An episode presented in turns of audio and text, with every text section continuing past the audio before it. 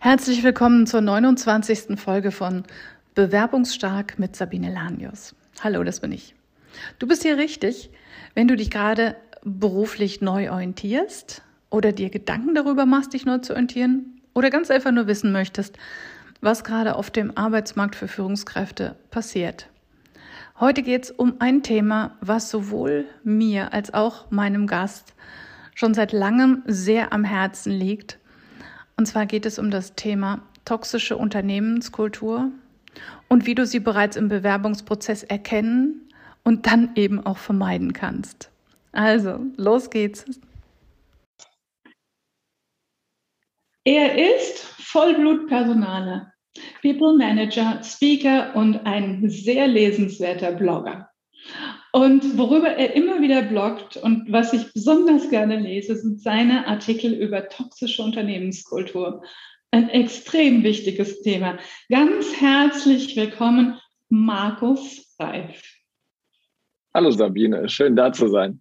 Schön, dass du heute zu Gast bist. Wir zwei sind ja schon seit Ewigkeiten, würde ich sagen, auf Social Media vernetzt und ich lese immer wieder deine Artikel gerne und da es ein paar Kandidaten von mir in letzter Zeit tatsächlich passiert ist, dass sie damit zu tun hatten, ist es mir auch so wichtig, dass du heute zu Gast bist. Wir wollen uns ja heute darüber unterhalten, wie können Führungskräfte, die sich um Jobs bewerben, im Vorfeld schon so ein bisschen reinspüren, hat man mit einer toxischen Unternehmenskultur zu tun oder nicht? Ähm, sag mal, du schreibst ja immer wieder darüber. Wann hattest du denn das erste Mal Kontakt mit einer toxischen Unternehmenskultur und was war das? Mm, ja, der, der Begriff ist tatsächlich so ein bisschen abgegriffen und deswegen ist es gut, dass du diese Frage so präzise stellst, Sabine, weil dann kann man da direkt mal ein bisschen eintauchen. Ähm, ich bin überzeugt, dass du in jedem System und ein Unternehmen ist ein System für sich genommen, ja. dass du dort Subsysteme hast, die toxisch sind. Und zwar in jedem. Ähm, die Frage ist immer, wie stark lässt denn eine Kultur das durchgehen? Also die Unternehmenskultur, also ich sage mal die Überschrift über dieses äh, Gesamtsystem, ähm, die, die kann man ja gut zusammenfassen, ähm, dass die Kultur ähm, genau das Maß ist an toxischen Elementen, die man gerade so noch toleriert. Ja, ein wichtiger, so, und, ein guter Punkt, ja. Mhm. So, und äh, du hast in jedem Unternehmen hast du Selbstreinigungskräfte. Und diese Selbstreinigungskräfte stellen sich halt ähm, stumpfsinnigen, blödsinnigen äh, Dingen in den Weg und sagen, Entschuldigung, das geht so nicht. Und äh, es gibt Systeme, ähm, da sind diese Selbstreinigungskräfte halt sehr klein und es gibt Systeme, sind diese Selbstreinigungskräfte sehr groß. Und ähm, man kann das halt von außen und von innen sehr gut beobachten. Von außen, also weil du ja gesagt hast, wie kann ein Bewerber so einen Blick nach innen richten? Ähm, es gibt Plattformen wie Kununu und Glassdoor, da brauchen wir heute auch nicht über das Geschäftsmodell von den beiden zu reden, sondern einfach nur, was kann ich denn für Insights gewinnen? Und äh, auf Konuno, wenn dort steht, dass die Kultur schlecht ist, Führungskräfte Ellbogenmentalität befördern, dass dort ähm, eruptiv äh, Leute zusammengefaltet werden, das sind dann alles ähm, Elemente, Anzeichen davon, dass ich mir vorstellen könnte, dass dort keine gute äh, Unternehmenskultur herrscht. Und für mich ist eine der interessantesten KPIs, die ich in diesem Kontext beobachten darf, Diversity. Also wenn man auf der Website ins Impressum schaut ähm, und sehr oft ist dort, wenn bei über uns auch, ähm, sag ich mal, die Geschäftsführung, der Vorstand oder die Bereichsleiter genannt werden, ja. dann schaue ich einfach drauf, wie viele Frauen dort sind. Und äh, ist es so eine, ähm, ist es so eine äh, sehr männliche Monokultur, ähm, dann sagt das eine ganze Menge über Unternehmenskultur aus, zumindest was das Klischee angeht. Äh, jedes Klischee muss überprüft werden. Natürlich äh, kann es fantastische Unternehmen geben, die qua ihres Geschäftsmodells weniger Frauen haben. Ähm, die müssen nicht per se dann automatisch auch eine schlechte Unternehmenskultur bis hin zur Toxizität haben. Aber es ist äh, zumindest ähm, ein, ein Verdachtsfall, den man überprüfen muss. Absolut. Jetzt reden wir so viel über toxische Unternehmenskultur oder Führungskultur. Du hast das ja schon häufiger mal definiert. Kannst du das hier auch noch mal kurz tun, damit alle auch genau wissen, worüber wir reden? Was sind für dich so die typischen Elemente einer toxischen Kultur? Ah, ich würde, ich würde da mal ein bisschen, bisschen ausholen wollen und bitte bremst mich, wenn es dir zu lang wird. Ähm, Menschen mit vielen Jahren Berufserfahrung machen eben jeden Tag Fehler, die eben aus der Routine geschehen. Und Menschen, die sich hinstellen, sagen, ich habe noch nie Fehler gemacht, ähm, die zeigen gerade, dass sie keine Selbstreflexion haben, um ihre täglichen Fehler zu erkennen und auch dazu zu stehen. Ähm, also diese Überzeugungen, Erfahrungen, Werte, das ist der Dreiklang der Fehleranfälligkeit. So, und äh, wir im, im People Management sprechen eben sehr oft vom Reifegrad eines Unternehmens. Ähm. Und wenn man sich diese, diese äh, Unternehmen anschaut, dann sind die natürlich maßgeblich von ihren Führungskräften geprägt. So, und ähm, man erkennt ähm, toxische Elemente innerhalb der Führung und der Unternehmenskultur eben auf der einen Seite mit hoher Fluktuation ja. Also wenn ich, wenn ich äh, Branchendurchschnitt, das ist äh, in, in äh, sag ich mal hier Financial Services Consulting, über die sehr viel geschrieben und geblockt wird, da kann ich relativ schnell erkennen, wie hoch eine Durchschnittsfluktuation in der Branche ist und was eben die Unternehmen da so an, an Fluktuation selbst erzeugen. Ähm, welches Grad an, äh, welcher Grad an Micromanagement herrscht in dem Unternehmen vor? Ähm, wie viel äh, autoritäre Führung und wie viel Management anstelle von Leadership? Genau diese Elemente kann ich extrem gut beobachten, wenn ich die Chance habe, mit Menschen dort mal zu reden. Äh, beobachten auf der Website bisschen schlecht, aber man kann natürlich auch, wenn man Artikel liest, äh, von äh, Manager-Magazin bis zu Spiegel Online, ähm, gibt es ja sehr, sehr viele Unternehmensvertreter, die dort aus dem Nähkästchen plaudern. Und manchmal hat man das Gefühl, wenn man dann solche Artikel liest, verdammt, die 80er rufen an und wollen ihren Führungsstil wieder. Und ähm, das äh, gibt halt ein ganz gutes, äh, ganz gutes Bild, weil jemand, der heute 20, 25 Jahre alt ist, ob äh, Frau, ob Mann, ob äh, äh, mit äh, unterschiedlichen äh, Geschlechtsmerkmalen unterwegs, ähm, das wird jemand sein, der keinen Bock hat, für einen Dinosaurier zu arbeiten. Und sehr viele, die auch in unserem Alter sind, Sabine, ähm, die haben für sich dann auch irgendwann die Entscheidung getroffen, dass sie nicht mehr alles mit sich machen lassen. Und ähm, deswegen ist die, die Generation, ähm, zu der ich gehöre, Generation X, und auch die Generation, die noch ein Stück älter ist als ich, ähm, haben mittlerweile für sich auch entschieden, ich will nicht mehr alles ertragen. Mhm. Ähm, das hat mein Vater und mein Großvater noch ganz anders gemacht in ihrer Karriere. Ähm, ja. Und die Jüngeren, Generation Y, Generation Z oder halt Generation Alpha, die jetzt, ähm, sag ich mal so, um die zehn Jahre alt ist, ähm, die brauchen noch eine Zeit lang, bis sie dann mit dem Schülerpraktikum mal bei den Unternehmen auftauchen. Aber äh, das sind welche, äh, die, die ertragen halt äh, Unzulänglichkeiten nicht über einen längeren Zeitraum, weil sie sagen, warum soll ich das tun? Dann gehe ich halt woanders hin. Ähm, dieser War for Talents und äh, der demografische Wandel und auch dieser Wertewandel der Generation muss zu einem Umdenken der Unternehmen in ihrer Unternehmenskultur führen. Ähm, und am Ende, wir Personaler plädieren seit 20 Jahren für die Veränderung von ähm, Arbeitszeitflexibilisierung, Arbeitsortflexibilisierung. Ähm, und am Ende hat es eine Pandemie geschafft. Ja, es gibt so vieles, wofür wir auch als Consultants schon lange äh, plädieren. Und ja. ich stimme dir bei jedem Punkt zu, den du gesagt hast, könnte ich überall Haken dahinter machen. Aber wir wissen auch, dass das in der freien Wildbahn nicht so ist. Ja? Ich, ich führe immer noch, sagen wir, bei erfolgreichen mittelständischen Unternehmen ähm, teilweise Diskussionen, ob das okay ist, wenn auf dem Jobfloor, also auf dem Produ in der Produktionshalle, ähm, Führungskräfte Leute anschreien oder nicht. Ja, und ähm, dann wird ganz häufig gesagt, ja, das Unternehmen ist nicht okay, das wissen wir auch, aber er weiß ja so viel. Also kurzum, es ist immer noch ein Thema und wie du so schön sagst, die 80er oder aus meiner Sicht sogar manchmal die 60er, die sind ja irgendwo immer noch unterwegs. Ja, sind sie, sind sie. Äh, brauchst auch gar nicht so weit gehen. Das äh, ist jetzt nicht nur die Führungskraft, die dann anfängt, jemanden anzuschreien, weil das äh, gehört sich alleine, was so westeuropäische ähm, Kommunikationsstandards sind, gehört es einfach nicht dazu. Also egal, ob jemand jetzt fünf Sterne oder zwei auf der Schulter hat, ich habe ähm, Kolleginnen und Kollegen nicht anzumaulen, ob die jetzt an einem Empfang sitzen, ähm, im Reinigungsdienst sind oder äh, 20 Prozent des Umsatzes beisteuern, weil sie im Vertrieb arbeiten. Niemand gehört angeschrien. Also wenn ich führen will, ähm, dann sollte ich die richtigen Instrumente dazu nutzen.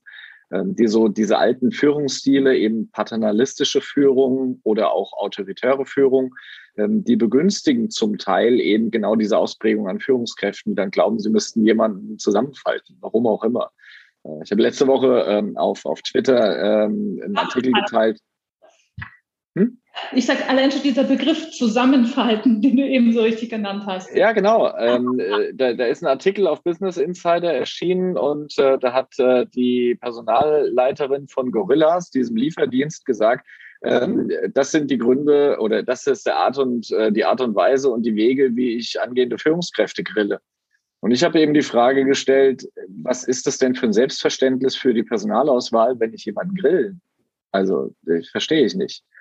Ähm, weil das hat ja auch gar nichts mit einer, mit einem, mit einem Reifegrad zu tun. Also wenn ich, wenn ich jemanden auswähle, äh, dann schaue ich eben auf Fachlichkeit, Persönlichkeit, soziokultureller Fit, ist da eine kulturelle Passung zur Unternehmenskultur, zum Unternehmen, zum Team da, äh, wie ist die kommunikative Kompetenz, die Umfeldkompatibilität oder auch das kognitive Leistungsbild. Solche Elemente sind aus meiner Sicht viel wichtiger als äh, ein Stressinterview. Also nichts anderes ist dann Grillen. Aber warum soll ich jemanden grillen? Ich, äh, wenn ich jemanden grillen will, dann nehme ich ein Schwein und kaufe das beim Metzger. Aber ich, äh, das ist kein Instrument für die Personalauswahl.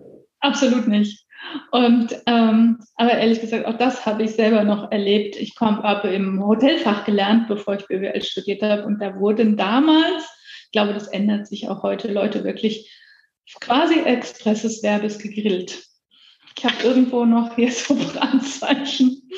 Ähm, Jetzt hast du eben schon ein paar Punkte genannt, und das finde ich auch sehr gut, wie ein Bewerber im Vorfeld ähm, Anzeichen erkennen kann dafür, dass vielleicht die Unternehmenskultur nicht ganz so schick gelebt wird, wie es auf der Homepage ist. Was denkst du denn, ähm, gehen wir doch mal einen Schritt weiter, welche Fragen kann denn ein Bewerber, den so ein Thema echt am Herzen liegt, weil er vielleicht da auch mittelfristig bleiben möchte. Was für Fragen kann man denn in einem, als Führungskraft in einem Vorstellungsgespräch stellen, dass man sicherstellt, dass man nicht in ein toxisches Umfeld kommt? Hast du da ein paar gute Vorschläge? Hm, da müsste ich jetzt äh, mal so ein bisschen ähm, aus, aus dem Nähkästchen plaudern. Also ich denke, ähm, dass das ähm, die Personalauswahl scheitert, und das haben wir ja vorhin im Vorgespräch mal angesprochen, ähm, sehr oft an ähm, an einer unbewussten Voreingenommenheit. Absolut. Ähm, so, ich habe das äh, hunderte Mal erlebt, dass ähm, die, die größten Alpha-Tierchen in Interviews gegangen sind ähm, und haben gesagt, Potenzial erkenne ich in zwei Minuten.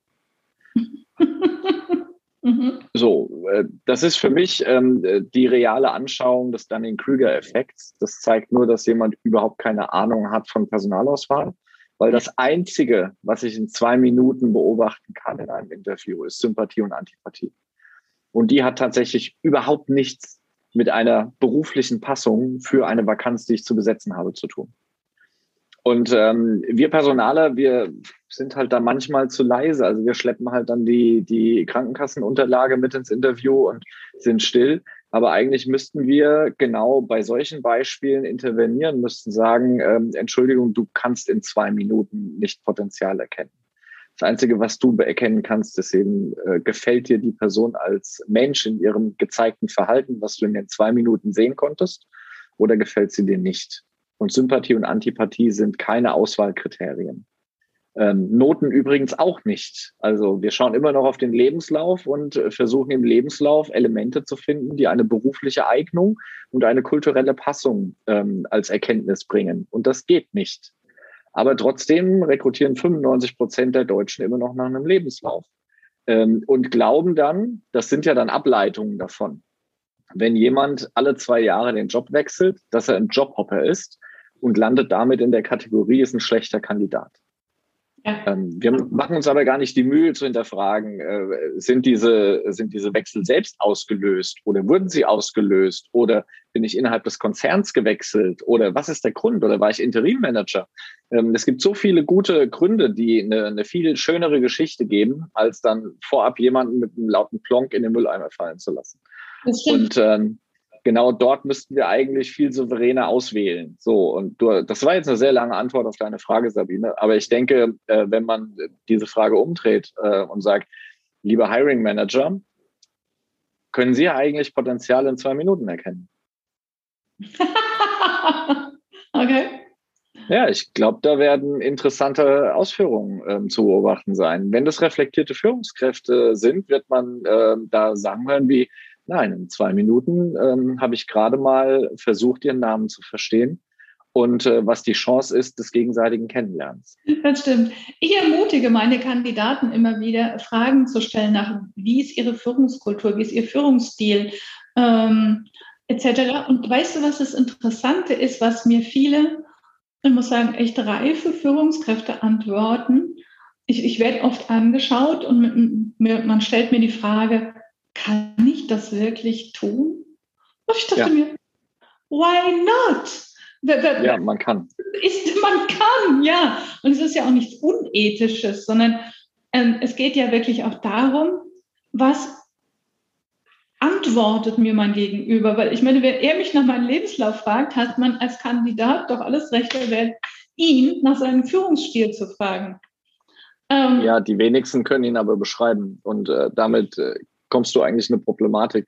Ich würde empfehlen, dass die Bewerber konkret fragen. So, konkret, also moderne Führungskräfte Zum Beispiel. sind, out, sind output-orientiert. Ja. Ähm, moderne Führungskräfte werden Entscheidungsfreiräume geben und äh, werden versuchen, nicht alles äh, in der Rückschau über Reportings zu verstehen, sondern in, in dem Begleiten von Entscheidungsprozessen in die Zukunft gerichtet. Ja. Ähm, so, wenn ich das weiß, dann kann ich als Bewerber gute Fragen stellen. Ich kann zum Beispiel die Frage stellen, wie viele E-Mails erhalten Sie am Tag? Weil das für mich eine der ähm, wirklich eine der entscheidenden Kriterien ist, wie ein Unternehmen funktioniert. Ähm, bekomme ich mehrere hundert E-Mails am Tag, was heute keine Seltenheit ist, ähm, dann würde ich gerne mit den Leuten mal diesen Test machen. Schreibt doch mal in drei Spalten auf der linken Seite die Gesamtanzahl der E-Mails, auf der mittleren Spalte die Anzahl der E-Mails, wo ich in CC stehe und auf der rechten Seite die E-Mails, die tatsächlich ähm, irgendwie einen nennenswerten Effekt haben. So, und ähm, wenn dann auf der, auf der linken Seite und in der Mitte die meisten hohen Zahlen stehen oder auf der rechten Seite die geringste, dann bin ich eben in einem ähm, System unterwegs, was eben von Risikominimierung und von Micromanagement lebt. Und dort werde ich mit Sicherheit nicht mit einer modernen Orientierung der Ausgestaltung meiner eigenen Karriere und meines Wirkens und meines Tuns glücklich werden. Und genau das sagt am Ende dann äh, eine toxische Unternehmenskultur aus. Ähm, das ist ja, toxisch ist ja eine Wahrnehmung. Also die kann nur ich beurteilen, ob es für mich toxisch ist. Ähm, nicht etwas ist generell toxisch, ähm, mal von der AfD abgesehen. Aber ansonsten ist, ähm, denke ich, immer eine, die eigenen Werte spielen eine sehr große Rolle dabei, ob ich etwas als toxisch, also unangebracht für mich und damit als Belastung für mich und meine Kognition erlebe. Und ähm, so, wenn jemand Bock hat auf Micromanagement und geht in eine Unternehmenskultur, wo Micromanagement äh, vorherrscht, dann ist er bestens aufgehoben. Das ist cool. Ähm, erlebe ich aber nicht. Ich erlebe meistens Leute, die sagen, habe ich eigentlich keinen Bock drauf, aber ich muss es machen, weil es gefordert wird. So, ja. und dann zum fünften Mal irgendeine Excel-Tabelle zusammenstellen mit irgendwelchen Zahlen, die beschreiben, was vor drei Wochen mal war, ähm, hat mit Führung nichts zu tun. Das ist Management. Das stimmt. Und du sprichst von einem ganz wichtigen Punkt, von Werten. Und viele Unternehmen und immer, immer mehr Unternehmen arbeiten ja auch mit Kompetenzmodellen, wo oft auch Werte drin sind heute, um die passenden Bewerber auszusuchen. Und ich weiß nicht, wie erlebst du das oder wie siehst du das? Findest du das hilfreich? Hast du das Gefühl, das ist dann auch gelebte Kultur im Unternehmen? Oder ist das eher ein, ein Kompetenzmodell, eine Sache, die einem begegnet bei der Bewerberauswahl und später im Unternehmen nicht mehr? Ja, ich glaube, es kann momentan nichts Entscheidenderes geben als eine werteorientierte Personalauswahl, ähm, mhm. die auch auf Empirie fußt und nicht auf irgendwelchen Kriterien, äh, die mit, mit Eignung eigentlich nichts zu tun haben. Ähm, wenn man mal beurteilt, was, äh, wenn man selbst Führungskraft ist, was macht denn meine Karriere gut? Also warum sagt mein Chef zu mir, das war ein gutes Jahr und dein Bonus fällt besser aus als bisher? Ähm, haben die Kriterien mit meiner Schulnote zu tun? Nein. Haben die Kriterien mit meiner Anwesenheit zu tun? Nein, weil das nicht das Kriterium ist, was bewertet wird. Mit was hat das denn zu tun? Ähm, mit Entschlossenheit ähm, mit Handlungsorientierung, mit Umsetzungsorientierung, mit einer positiven Konfliktbereitschaft, Probleme anzugehen und sie zu einer guten Lösung hinzuführen. Ähm, mit Antrieb, Interaktionsfähigkeit, Teamkompetenz, Empathie, emotionale Intelligenz, Kontaktfreude, Neugierde, kognitives Vermögen und am Ende ist es immer Vertrauen. Ja. So, habe ich, hab ich das Vertrauen zwischen Mitarbeiter und Führungskraft nicht, ähm, dann, dann ist so ein typischer Reflex dieses Command and Control, dieses eklige, klebrige Führungsverständnis aus den 80ern. Und äh, wenn ich das habe, stirbt sofort das Vertrauen. Weil wenn ich das fünfte Mal irgendeinen Firlefanz zusammenstellen muss, der nichts mit einer Entscheidung in der Zukunft zu tun hat, sondern nur mit Zahlen aus der Vergangenheit, ähm, dann komme ich nicht besonders weit. So, es mag Ausnahmen geben in bestimmten Berufen, weil eben äh, in der Aktienanalyse die Vergangenheit wichtig ist für Entscheidungen in der Zukunft. Aber nichtsdestotrotz, äh, Vertrauen ist das, was äh, im Vordergrund stehen sollte. Und äh, wir haben halt alle diese Filter vor unseren Augen, äh, diese, diese unbewusste Voreingenommenheit oder neudeutsch unconscious bias. Ähm, und wir sollten uns bewusst sein, dass wir diese Filter haben und dass diese Filter eben äh, oft, was, was schnelle Entscheidungen angeht, ähm, eben aus Erfahrung und Routine und meinem Wertefundament und Überzeugungen heraus diese Entscheidungen getroffen werden, dass sie unter Umständen falsch sind. Stimmt. Aber nur, wenn du bereit bist zur Selbstreflexion, wie du ja auch vorhin gesagt hast, ja. Kannst du dir dieser Sachen immer wieder in, im passenden Moment bewusst werden und es eben auch managen. Und äh, ja, deshalb fängt heute auch Coaching bei großen Unternehmensberatungen wie BCG sehr, sehr früh an. Damit ja, es äh, muss auch früh anfangen. Also ich meine, wie oft hörst du in der Politik, das muss Chefsache werden? Ähm, ich höre das, äh, ich mache ja auch Kommunalpolitik und ja. ähm, ich höre das aber im Unternehmen, höre ich das noch viel häufiger, ähm, dass irgendjemand sagt, ja, das ist jetzt Chefsache.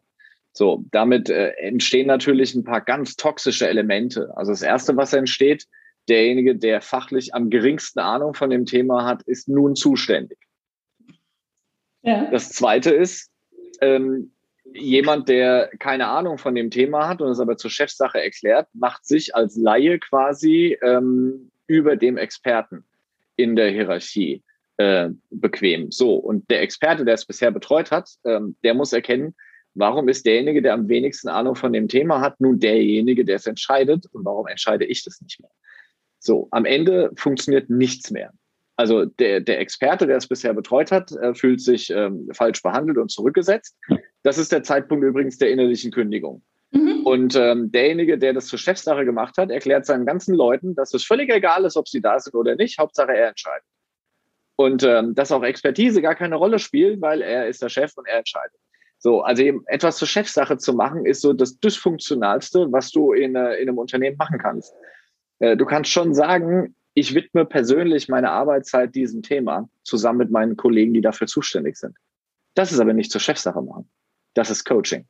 Und ja. genau das, was du sagst, ähm, dass eben große Unternehmensberatungen frühzeitig dieses Instrument des Coachings einsetzen, das ist sehr weise, ähm, weil genau dadurch Menschen wachsen können. So, wenn du auf der Pflanze draufstehst und sie keine Sonne bekommt und sich nicht nach oben entwickeln kann, kann sie nicht wachsen. Das stimmt. So, gießt du sie, hat sie ordentlich Sonne, kann eine Pflanze wachsen. So, Coaching ist der mit der Gießkanne. Der, der Raum gibt. Raum, Luft und gießt. genau. Genau. Markus, ganz herzlichen Dank für dieses super spannende und sehr sympathische Interview. Ich wünsche dir viel Erfolg und ich freue mich schon auf deinen nächsten Blogartikel. Wer mehr von dir lesen will, kann das natürlich tun. Ich werde dich verlinken in den Show Notes. Schön, dass du da warst. Und vielen Dank für das Gespräch. Es fühlte sich an, als wäre es äh, eine Stunde und wir hätten noch zwei Stunden weiterreden können. Mhm. Aber wir haben snackable Content. Ähm, so gesehen, liebe Sabine, vielen, vielen Dank. Bleib gesund und den Zuhörern alles Gute und treff die richtigen Entscheidungen. Genau, ja. Danke. Ciao. Ciao. Schön, dass du bei Folge 29 von Bewerbungsstark dabei bist. Und wenn du noch ein bisschen dran bleibst, gibt es auch noch ein kleines Extra für dich. Wenn dir nämlich diese Folge gefallen hat, dann bitte ich dich, sie auf Apple Podcasts oder auf positiv zu bewerten oder auf YouTube, Xing oder LinkedIn positiv zu kommentieren. Und wenn du mir bis zum 30.09.2021 einen kleinen Screenshot davon auf die E-Mail-Adresse hallo at sabine-lanius, wie mein Name, hallo at sabine-lanius zusendest mit deinen Likes oder Comments, dann nimmst du an einer Verlosung für ein kleines Buchgeschenk zum Thema teil. Also mach mit, wir freuen uns auf deinen Kommentar.